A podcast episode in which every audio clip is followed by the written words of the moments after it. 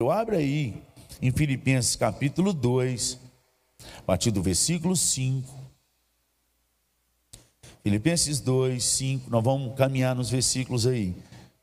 A primeira coisa que Jesus fez antes de vir ao mundo,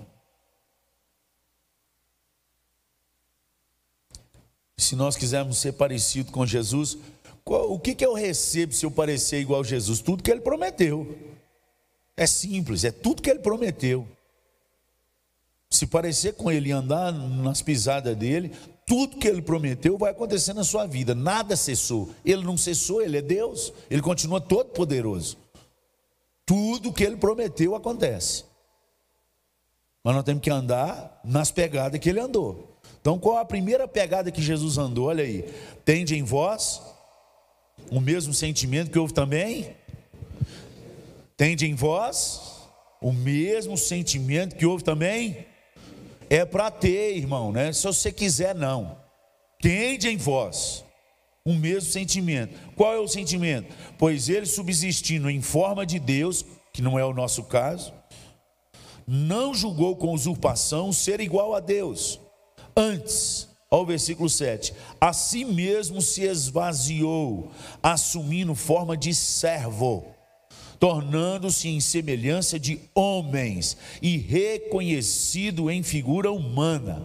E qual que é o mesmo sentimento então que a gente tem que ter de Deus, se isso aí não dá conta da gente fazer, porque a gente nem Deus é. Ele se esvaziou disso tudo aí, humilhou, foi lá no zero, se tornou. Qual é a parte? O versículo 8. Olha aí, assim mesmo se humilhou, tornando-se obediente até a morte. E morte, isso é humildade. O que é humildade segundo as Escrituras? Humildade segundo as Escrituras, está aí, versículo 8, Filipenses 2. É você, mesmo tendo seus direitos, ou, se, ou achar que você tem ou que você é, você abrir mão de tudo, mesmo tendo o direito, para obedecer o que Deus quer.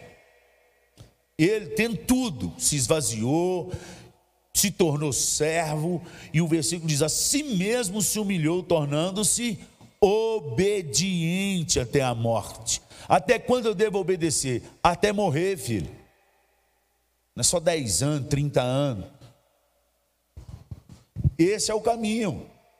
Quem quer ser imitador de Cristo, ele precisa entender que a primeira coisa é que ele não tem que discutir com a palavra. Aliás, você está discutindo sozinho, porque Deus não te perguntou nada, nem perguntou nada para mim, Ele é Deus. Ele falou e acabou. Ele vai fazer do jeito que Ele quiser. A gente fica assim, não, não sei o quê. Aí, não, mas Deus não, não é um déspota. Não, Ele não é déspota. Ele é Senhor de tudo. Não, mas Ele não é cruel. Não, não é cruel. Ele é Deus.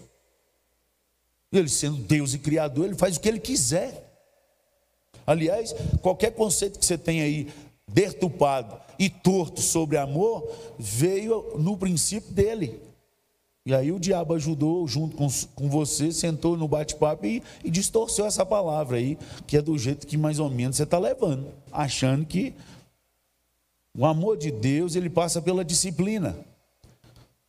Qualquer amor que não passa pela disciplina não é amor de Deus. Você tem que entender isso. Onde que está nas escrituras? Eu já falei com você, Apocalipse capítulo 3, versículo 19. O que está escrito lá? Joga na tela para nós aí. Apocalipse 3, 19. Próprio Deus mandando recado para as igrejas de Apocalipse. O que, que diz aí? Eu repreendo e disciplino. A quantos? Se pois zeloso e arrepende-te muda de vida, muda de conduta, Fa para de fazer o que todo mundo faz. Isso é amor, irmão. Isso é amor. Aí tem uma turma da igreja fala: Não, pastor, não é assim, não, não, não podemos pegar pesado com a turma. Ô irmão, então vamos rasgar esse versículo da Bíblia, botar fogo em Apocalipse 3,19, para a gente seguir esse amor que você está querendo seguir aí, porque o amor que está na Bíblia é um amor que corrige, que disciplina, que não passa a mão na cabeça e manda a gente mudar de direção. Não é deixa ele, não. Não, é virar para ele e falar assim: muda de conduta, muda de direção. Isso é amor. Isso é amor. E amor de Deus. Amor de Deus. Deus ama tanta gente que matou o filho dele. Aí não, pastor, mas o amor, o senhor está muito. Ô irmão, os dez leprosos me deixam claro que quando Deus quer, Deus até cura dez, mas salva só um e acabou. Isso é amor. Entendeu? Isso é um recado para já zerar a nossa conversa sobre esse negócio. Se Deus é amor do jeito que você está falando então ele tinha salvado os dez leprosos. Ele só voltou o que voltou do jeito que ele gosta que o povo anda. O que voltou para agradecer em gratidão, falou: então você está salvo, filho. Essa é a conduta que eu peço do meu povo. 1 Tessalonicenses 5,18. Em tudo dai graças, porque esta é a vontade de Deus para com todos os homens. Quem tem coração de gratidão já está na metade do milagre, sem perceber. Amém? Sai da casa da murmuração. Dá graças a Deus pelo que você está passando, mesmo sem saber o que é, mesmo sofrendo e as lágrimas caindo. Sai da casa da murmuração e vai para a casa da gratidão, para que o um milagre volte na sua casa, sobre a sua família, no nome de Jesus. Então nós precisamos aprender, irmãos, humilhar. É abrir mão do que eu acho, do que eu sou e dos direitos que eu tenho, para obedecer o que Deus quer. O que está escrito nas Escrituras a respeito do casamento? Então é isso que eu tenho que fazer, não é o que eu acho. O que, que eu, como marido, tenho que fazer com a minha esposa? O que, que a Bíblia diz que está falando que eu tenho que fazer? Uma menina lá no acampamento perguntou, pastor, como eu vou saber que Deus fala comigo? Assim o senhor falou que Deus fala com a gente, que Deus. Como é que é esse negócio? Eu oro e para eu ter certeza que Deus está falando comigo, foi só 99% das vezes, Deus vai usar as escrituras. Já está tudo escrito. E algumas vezes ele vai falar em sonhos, ele vai te acordar, ele vai soprar ou vai usar um, alguém naquela semana que nem sabe o que, que você está pensando, vai chegar com um versículo na sua mão. Fica atento para essas coisas. Deus usa as pessoas e usa a gente. Se a gente tivesse crendo nisso, a gente sair com um monte de versículo de, bíblico no bolso, anotado, ou em vez de ficar mandando piada o dia inteiro no TikTok, na, na internet aí, no WhatsApp, mandava versículo. O versículo pode curar uma alma. O TikTok só traz algum sorriso. Eu falei com ela, filha, você ora e depois que você passar aquele tempo, expor no seu coração que a vontade que você tem com Deus, você está passando necessidade daquilo que você está querendo, você entra hoje, é mais fácil ainda. Na minha época não tinha esse trem de internet, então eu tinha que ir para aqueles montoeiros de livro grandão, concordância bíblica, esse negócio. Pega o assunto que você conversou com Deus no seu quarto e joga no, na lupinha, vai trazer todos os versículos. Você tem que entender. Se orou, agora você vai ver a resposta. O que tiver lá, você tem que seguir. Então você está pedindo um namorado. Aí você vai digitar namoro. Não tem, não tem no livro. Mas você vai digitar então casamento. A única coisa que tem lá é casamento. Não tem nada de namoro. Porque o princípio do casamento, do jeito que Deus quer, serve inclusive para o namoro tem que começar no namoro do jeito que vai ser no casamento. Que se começa errado aqui, chega no casamento errado. Então você vai pesquisar, quer casar, quer uma pessoa para casar com você. O que, que, a Bíblia fala sobre marido? Marido, amai as vossas esposas a si mesmo, como Cristo amou a sua igreja, a si mesmo se entregou por ela. Então, a primeira coisa que você tem que saber: esse menino está querendo namorar comigo, está disposto a morrer por mim? Porque o marido tem que morrer pela esposa. Se não tiver disposto, você já casou errado, filho. Entendeu? Quando aparece é barato, o marido põe a mulher na frente e sai correndo, nós temos que orar por ele. Traz aqui, nós vamos fazer um culto de libertação aí. O homem corta barata, se chegar um ladrão, então ele vai chuchar a mulher na frente, vai sair correndo. A Bíblia fala. É melhor não casar, mas se vai casar, o padrão está aqui. O marido tem que morrer pela mulher. Trata ela com honra, com dignidade, com, pan, com pompa. Trata ela como a parte mais frágil do relacionamento, sempre será, porque foi Deus que criou a mulher. Ela se faz de durona, mas nunca vai ser, porque Deus foi que criou e falou que ela não é. Uma hora esse vaso quebra, e quando quebrar vai dar ruim. que arrebenta todo o casamento. Então você tem que orar e ir nas Escrituras. Isso é se parecer com Jesus. Jesus falou com seus discípulos que todas as obras que ele fez foi do Pai. Ele não fez nada dele. Ele fez tudo que o Pai mandou. Porque o Pai era o cabeça dele. Ele não chegou e falou: Eu sou filho de Deus e eu estou aqui nessa terra. Ah, vou curar esse cego hoje aqui. Não, ele perguntava ao Pai, porque ele deixou escrito: Eu fiz as obras do meu Pai. Se vocês tivessem olhado para mim, vocês teriam conhecido o meu Pai, que tudo que eu fiz foi o que o meu Pai mandou. Lê lá na conversa dele da ceia, da última ceia, entre João 13 e João 17, você vai ver essa conversa bacana lá de, de Jesus. Quando eles falam assim, mostra-nos o Pai. Gente, estou no meio de vocês, vocês não têm visto até agora. Se vocês conhecerem as obras que eu fiz, vocês tinham conhecido o Pai. Porque tudo que eu fiz foi que o Pai mandou. E nós, porque nós nos achamos filhos de Deus, nós achamos que a gente pode decidir as coisas, fazer o trem e pedir o Pai para abençoar. Você perguntou se era do Pai aquilo na sua vida? É por isso que você está dentro da igreja, serve de Deus e lascado porque fez um negócio achando que era de Deus pela fé. Alguns pastores ensinou aí que tem que declarar, que tem que ordenar, que tem que decretar. Só que a Bíblia não ensina isso não. A Bíblia fala que fé é a certeza de coisas que se esperam. Se espera porque está vindo de algum lugar. É a convicção de coisas que não se veem, mas se tem convicção que Deus falou. Se Deus falou, irmão, Pode esperar até 99, 100 anos, mas o bebê chega, a criança chega. Porque Deus falou com Abraão aos 75 anos de idade. Ele foi ter filho com 100. Entendeu? É andar debaixo da obediência de Deus. Parecer com Jesus, ser humilde como Jesus, é abrir mão do que eu acho e também das minhas, dos meus desejos. Eu tenho, Senhor, e obedecer o que Deus quer. Então nós temos que voltar para as Escrituras. Mas a segunda coisa que quer parecer como Jesus, abre aí em Lucas capítulo 2. Então, primeiro é essa humildade. Agora nós vamos lá em Lucas 2, porque ele começou como criança.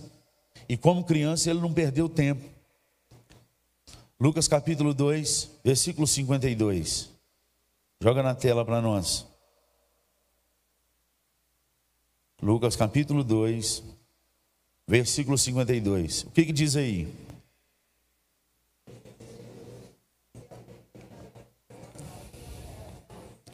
Vixe, misericórdia. Vamos no três, todo mundo junto. Um, dois, três. E crescia Jesus em sabedoria, estatura e graça diante de Deus. Nós esquecemos isso e nós temos colhido coisas amargas na nossa vida e na vida dos nossos filhos por esquecer esse versículo. Se parecer com Jesus, ser imitadores de Jesus, é percorrer o caminho que ele percorreu. E ainda quando criança, ele decidiu crescer. Ele cresceu em sabedoria, conhecimento. E as crianças naquela época já decoravam o Pentateuco. Até 7, 8 anos de idade, eles já têm a prova. Dos cinco primeiros livros da Bíblia, tem que saber de trás para frente, de frente para trás, tudo, para passar para a segunda etapa, para ser rabino e ser mestre. Aí na segunda etapa, até os 12, 14 anos no máximo, é o período que eles têm que fazer a prova dos livros antigos, dos, dos, profetas, dos poéticos, que é o resto do Antigo Testamento, até Malaquias, e tem que saber tudo de cor. Quando Jesus chega no templo aos 12 anos, os mestres ficam maravilhados quando os pais foram embora, largaram ele lá e ficou três dias lá. E a turma perguntava para ele e ele explanava as escrituras. Eles nunca viram uma criança que falou como Jesus falava. Maria guardou tudo no coração e não brincou. Esse que está no seu ventre é filho de Deus. Ele é o Messias, o escolhido para salvar a humanidade. Maria não perdeu tempo. Não ficou dando videogame para o menino, celular, tablet. ela deu palavra, palavra, porque era lei de Israel. Levítico 6, você vai ver em Deuteronômio, fala, ensina essas crianças no caminho que deve andar, inculca elas de manhã, de manhã fala com elas, à tarde repete de novo, no assentar das refeições, fala de novo da lei, escreve nos umbrais da porta, não fica colocando frase de efeito bonita na, na parede da sua casa, que esse quadro bonito, coloca escritura, coloca a palavra, escreve na palma da mão na entrada da porta da sua casa. Maria não brincou em serviço, não, irmão. Esse menino cresceu em sabedoria e conhecimento. E não foi só diante dos homens, não, porque esse é o segundo grande desastre do povo de Deus na terra querer que os nossos filhos cresçam só diante dos homens, aí paga a melhor escola, o melhor inglês, melhor não sei o que, melhor marca, melhor telefone, melhor carro. Só esqueci um detalhe: esses meninos cresceram nada diante de Deus, porque eles não tiveram tempo para Deus, era tanta aula de inglês, de, de não sei o que, de não sei o que, e não dava tempo deles vir no culto. Aliás, eles não sabem nem o que é ler Bíblia em casa. Oh, o pai também não faz diferença, porque o importante é ter o diploma e ganhar dinheiro. Faz essa profissão, que é essa aqui é que dá mais dinheiro. Foi nada disso que Deus ensinou para nós. Nós temos um chamado diante de Deus na sociedade.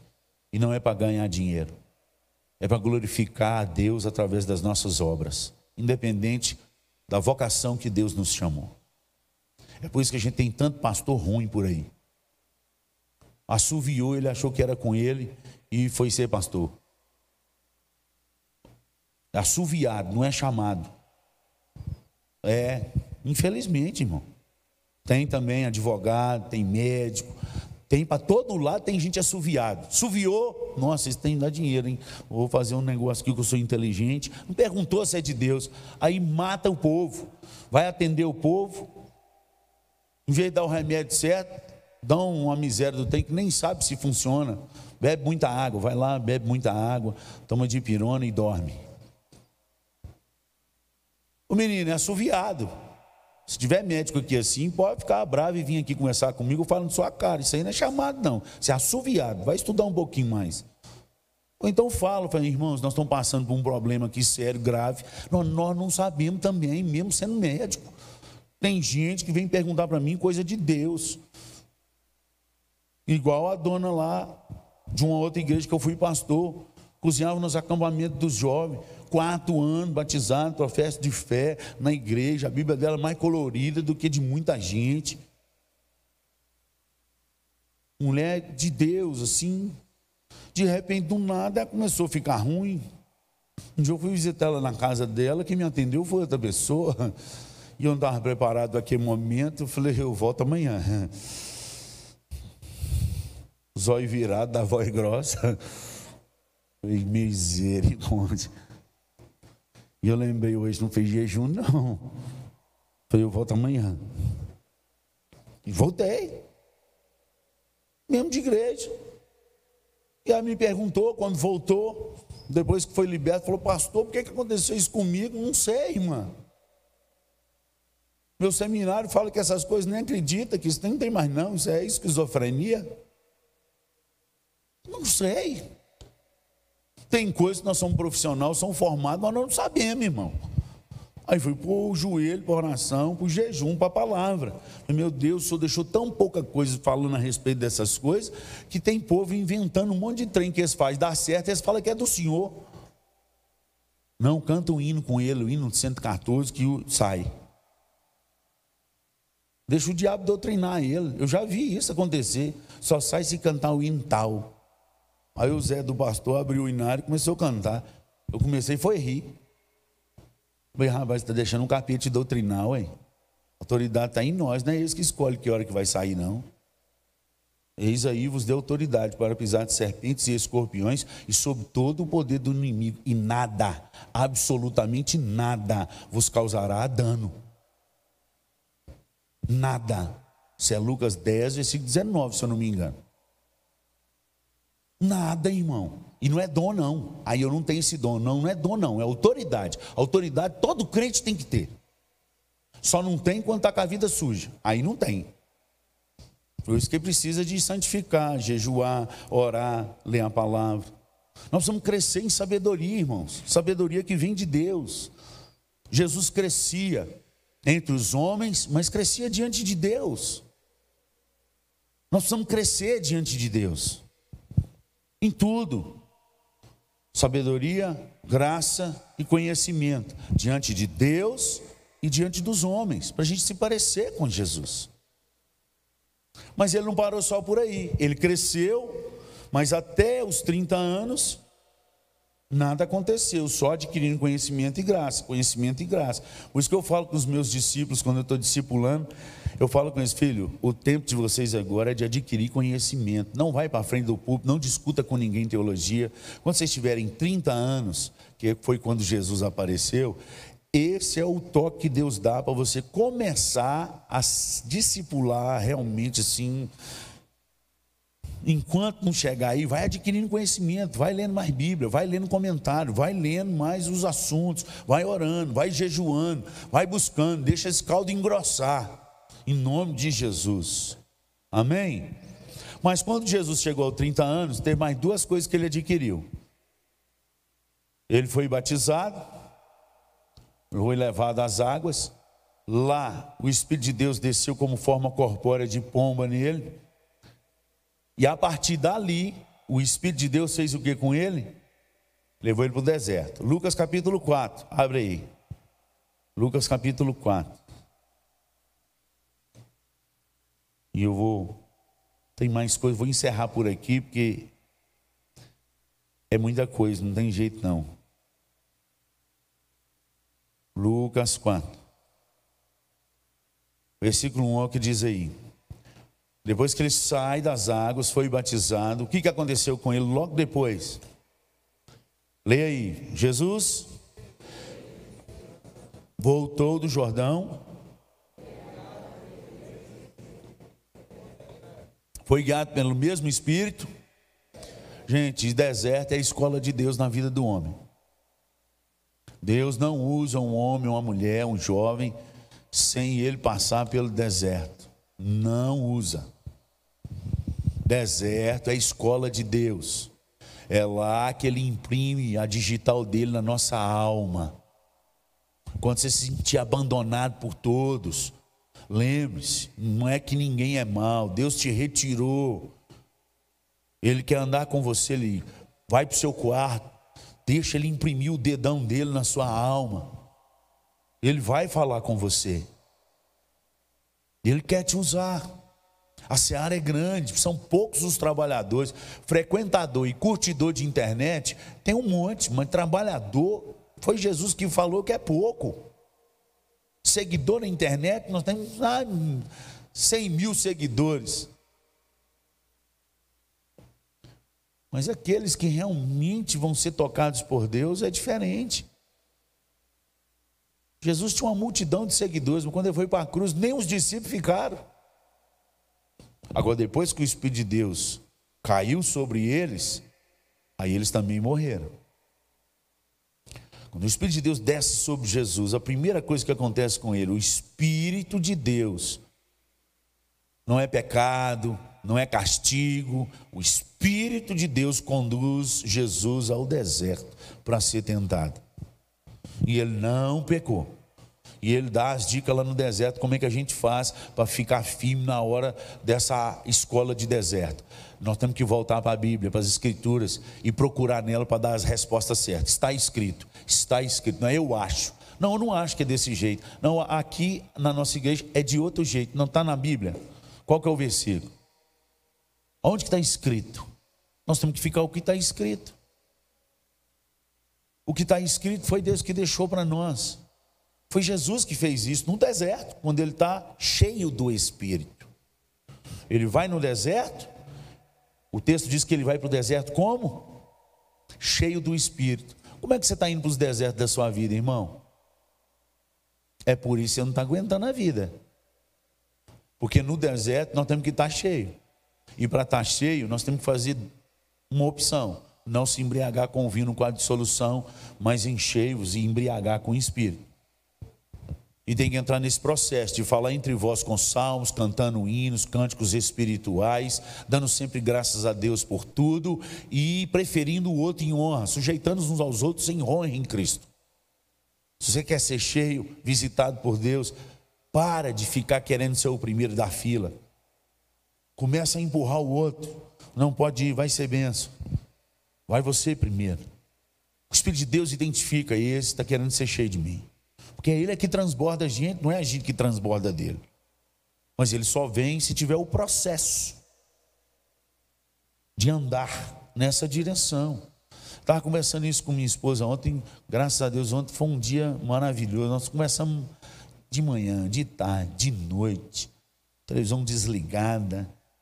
Foi, ixi, foi tempo demais. E nós percebemos, reavaliando nossa vida, o ministério, as, as coisas que nós vivemos, que nós passamos nas igrejas, as colheitas que nós tivemos, aonde nós erramos, os acertos, por que, que nós acertamos, quando é que virou as chaves. E eu falei com ela, como nós perdemos tanto tempo em algumas igrejas, quando nós começamos o nosso ministério, que eu comecei o ministério com 25 anos de idade, ela com 19. Pensa, sendo mulher de pastor com 19 anos, tadinha.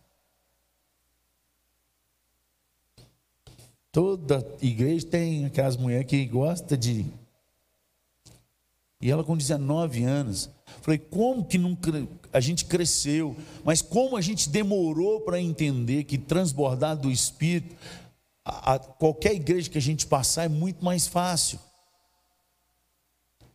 E mais da metade do nosso ministério nós fomos na força do braço e só decorando versículo, até jejuando, a gente jejuava e orava, mas a gente não fazia o processo todo de encher do Espírito. Tem dez anos completos, décimo primeiro ano, que nós mudamos toda a cultura da nossa casa.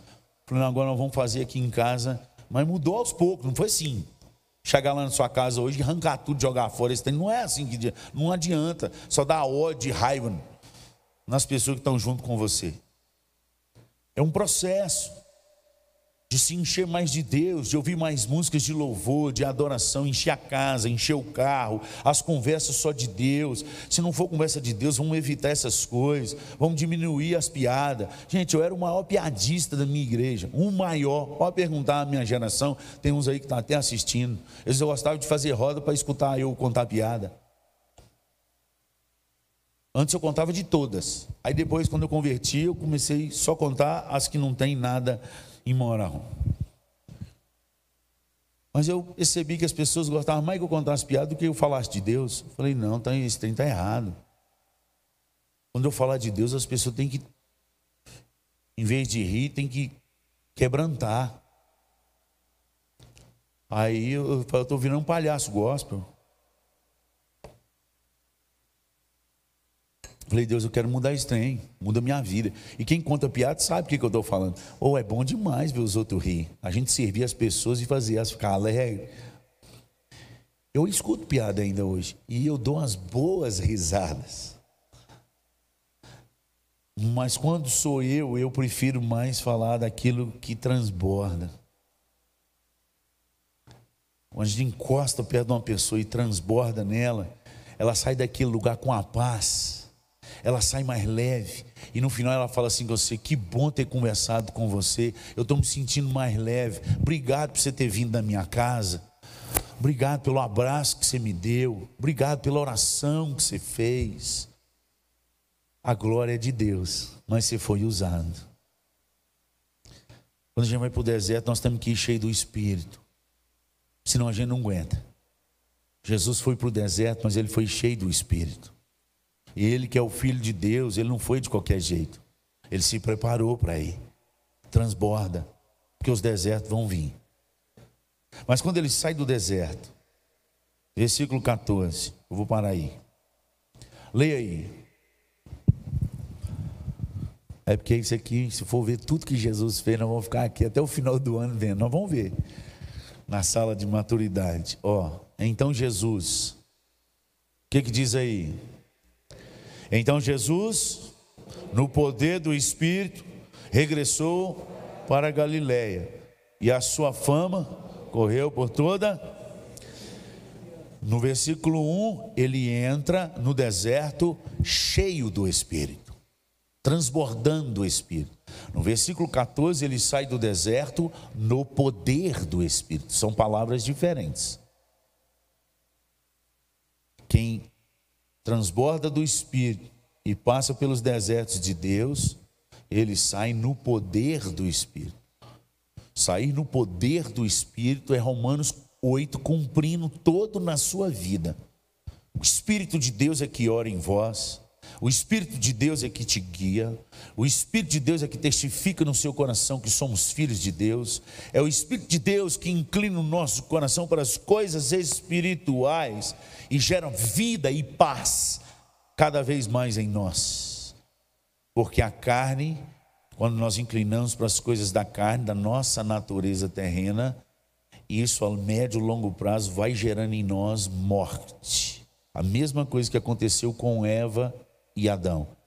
No dia que comer desse fruto, certamente morrerás. No dia que eles comeram, eles não caíram puf de uma vez, mas ali começou a morte deles para a intimidade com Deus. Ali naquele dia, nunca mais Deus encontrou com eles na viração do dia para tomar um café. Café, porque eu gosto de café, não está escrito isso na Bíblia, não. Isso é uma versão pastorança. Nunca mais. Ali começou a morte. A nossa morte, irmãos, não começa quando o diabo bate na nossa porta, quando acontece um desastre e a gente fala, nossa, isso aqui foi porque eu fiz isso e isso com Deus. Não. A nossa morte começa quando a gente começa a desejar mais as coisas do mundo do que a presença de Deus. Duas horas dentro da casa de Deus é muito, mas duas horas vendo futebol no final da Flamengo e alguma coisa é um prazerão enorme. Faz até pipoca e fica pulando ali e gritando. Mas duas horas de culto é muito. O pastor está pregando muito, você devia pregar menos. É, irmão. Onde está o nosso coração, vai estar o nosso tesouro. Já está o nosso tesouro. Já está. Onde está o nosso coração, já está o nosso tesouro. Onde a gente mais deseja ficar é onde está o nosso tesouro. Quanto tempo você passa na internet, conversando com as irmãs e, e mandando TikTok? Vamos orar? Nós estamos parecendo com Jesus? Nós precisamos parecer com Ele.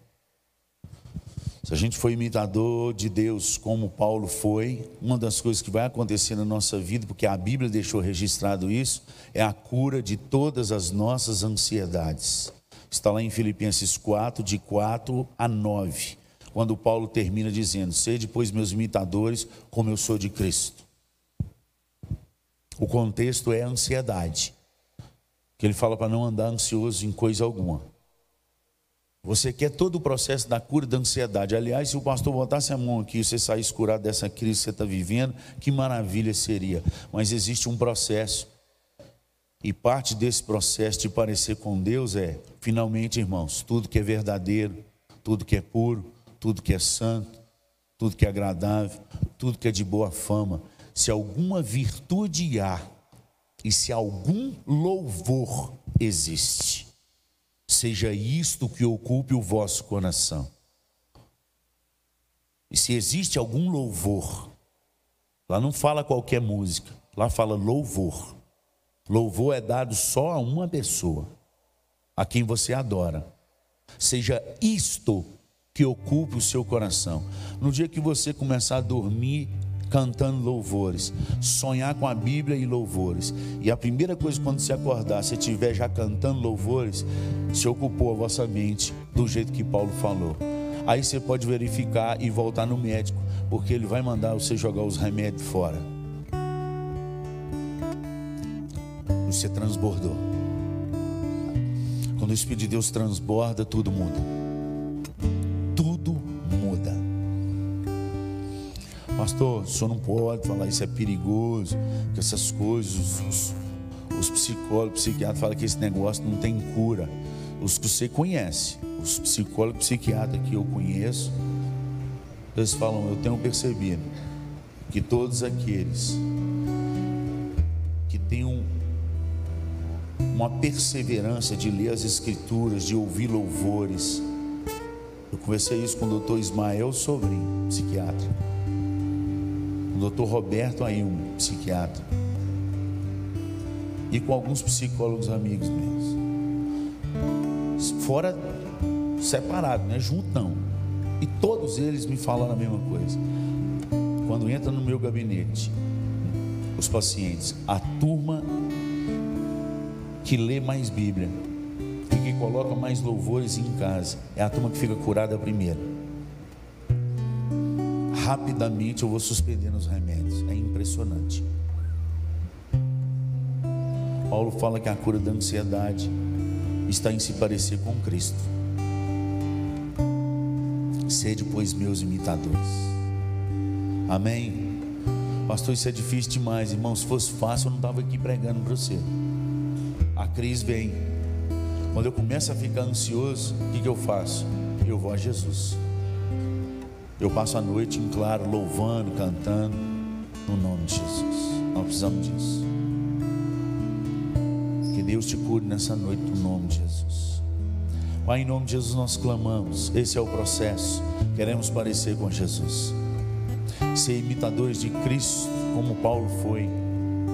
Ajuda-nos no nome de Jesus nesse caminho de amadurecimento, de seguir a Ti, para a glória do Teu nome.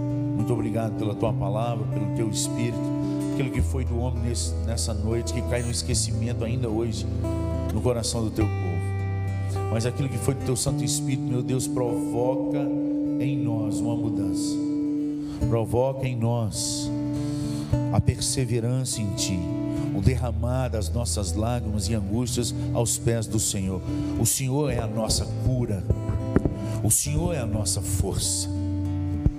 Em nome de Jesus que nós oramos. Amém. Vamos adorar a Deus com cantos, nos preparando para o batismo infantil que vai ter e para a ceia do Senhor. Vamos adorar a Deus. Mesmo assentados.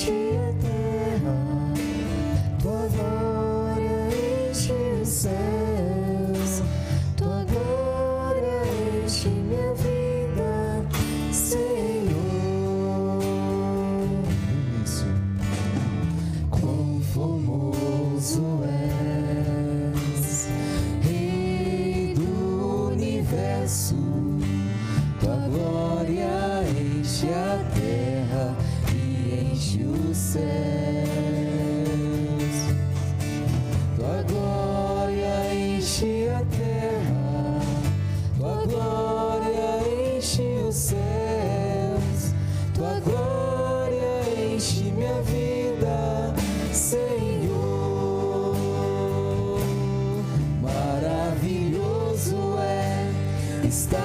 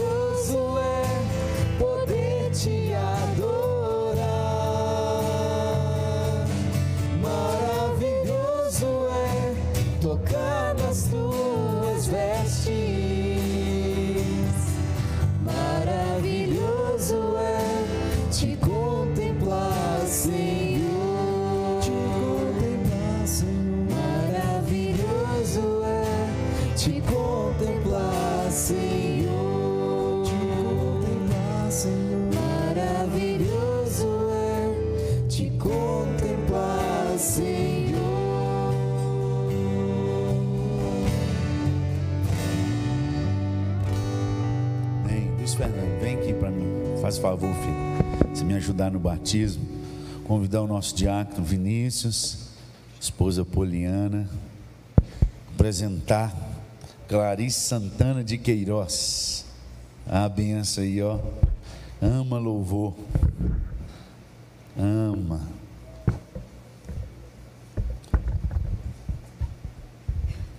Eu vou nem perguntar que foi vocês me pediram, pastor. Vou nem perguntar, é do desejo dos irmãos. Falou, pastor, quando é que nós vamos batizar? Eu falei, marca lá, quando você quiser. Você já está bravo, eu não tenho culpa. Foi sua mãe que pediu. Tá? Não fica brava comigo, minha amigo.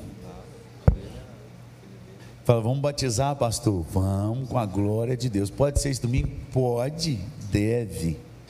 Para quem está chegando na igreja ainda não conhece um pouco da nossa igreja, nós, como presbiterianos, é a, é a única igreja que decidiu batizar crianças.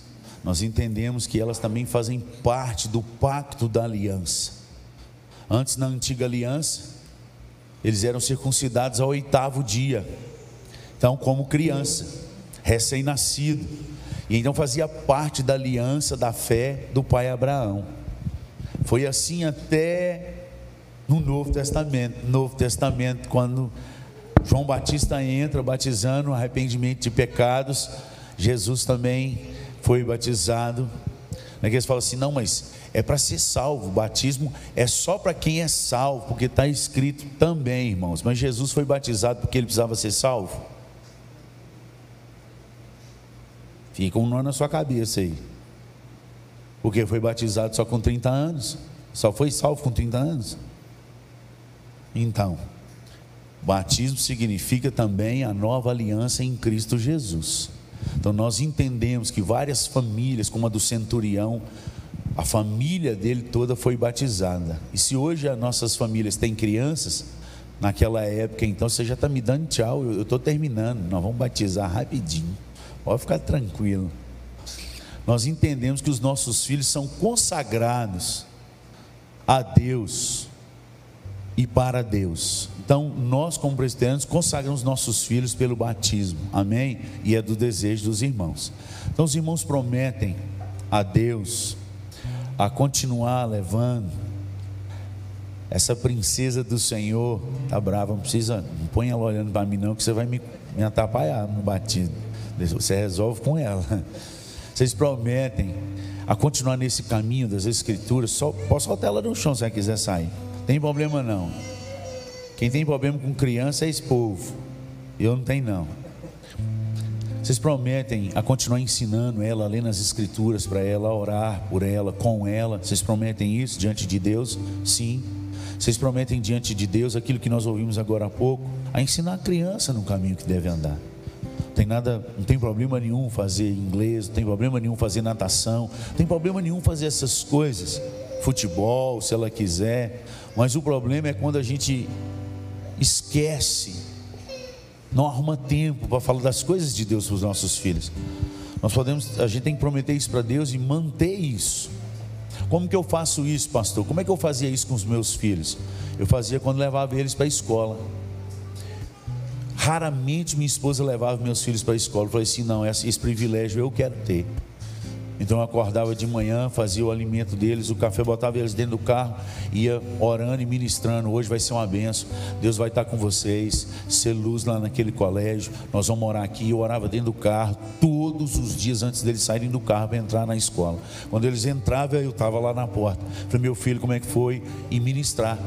A gente precisa ministrar os nossos filhos. Vocês lembrem disso, amém? Vocês prometem orar com ela, por ela, inclusive deixar ela ver vocês orando, deixar ela ver vocês pedindo perdão para o outro. Isso faz parte, porque as palavras elas até convencem, mas os nossos atos arrastam. Então, nossos filhos precisam perceber que nós também pecamos, nós somos pecadores, que nós também pedimos perdão e que nós também liberamos perdão. Isso faz parte do crescimento espiritual dos nossos filhos. Vocês prometem isso? Vocês não vão ser super-heróis para seus filhos. Se meus filhos hoje amam a igreja e amam o pai que eles têm, é porque todas as vezes que eu errei, eu olhei no olho deles e falei: me perdoa, eu errei com vocês. E por isso que eles estão firmes hoje e eles também me pedem perdão. Vocês prometem isso? Sim, é difícil, mas é necessário. Então vamos batizar, está terminando, acabou aqui a aguinha, ó. A aguinha, chega perto aí, filho. Quem vai tirar as fotos já fica aqui pertinho, aqui, ó. A turma da família. Aí, ó. Ó a água aí, ó. Tá vendo? Tá vendo? Vai brincar muito, esquece o nome. Clarice, Cordeirinha de Jesus, eu te batizo em nome do Pai, do Filho e do Espírito Santo. Pai, em nome de Jesus, nós clamamos pela Clarice. Muito obrigado pela vida dela. Muito obrigado pela naturalidade dessa criança se expressar. Que ela continue assim, não deixe ninguém apagar o que o Senhor já imprimiu na alma dela. Que ela seja assim diante do Senhor, para a glória do Senhor. Continue dando sabedoria e graça aos pais, derramando unção e graça sobre eles. Amor, a sabedoria que vem do alto, que enche os nossos corações. Guarda, Pai, a Clarice dos olhos maus.